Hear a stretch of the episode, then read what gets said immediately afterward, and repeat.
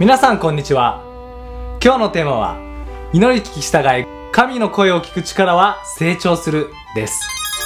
アブラハムやダビデたちのように聖書に出てくる方々が祈り聞き従う歩みの中で祝福を受けたように神様は私たちも祝福したいと願っておられます。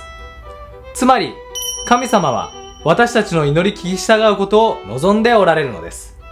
ですから神様の語りかけを本当に聞くことができるようになるの？と心配する必要は全くありません。なぜなら神様自身が私たちの神様の語りかけを聞く耳を成長させてくださるからです。まず神様は私たちに語ってくださることを信じ期待しましょう。そして神様の語りかけがさらにわかるようにと大胆に祈り求めましょう。この祈りこそが神様の語りかけを聞く大きなポイントとなります。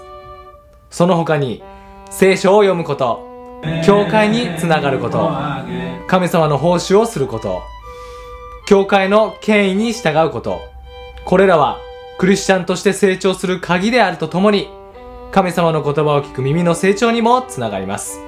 それではまた。